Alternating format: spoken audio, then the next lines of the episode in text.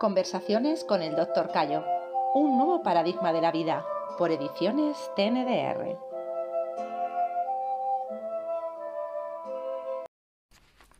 Martín, ¿puedes explicar la diferencia entre alimentos vegetales y plantas de salud? Sí, eh, tanto uno como otro son eh, el mundo vegetal. Eh, y el mundo vegetal es la base de la alimentación de todos los seres vivos del planeta. Tanto las plantas de salud como los, como los, vegetales que comemos, todos ellos tienen principios activos, tienen hidratos de carbono, tienen proteínas, tienen grasas, pero son los alimentos los que tienen principalmente más grasa, más hidratos de carbono, más proteínas y por lo general eh, las plantas de salud tienen más principios activos. Aquí llamamos principios activos aquellos que actúan sobre el cuerpo, aumentando la tensión, eh, siendo laxantes, protegiendo las mucosas. Pero también los alimentos tienen estas propiedades.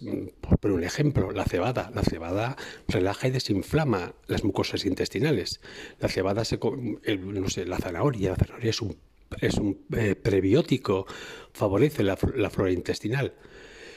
Eh, los tomates son laxantes, la lechuga tiene eh, codina y narcotina, es decir, la lechuga tiene un efecto relajante sobre el cuerpo. Lo que ocurre es que esa lechuga, en su mundo, la lechuga silvestre, tiene mucho más principios activos, tiene mucho más codina y narcotina.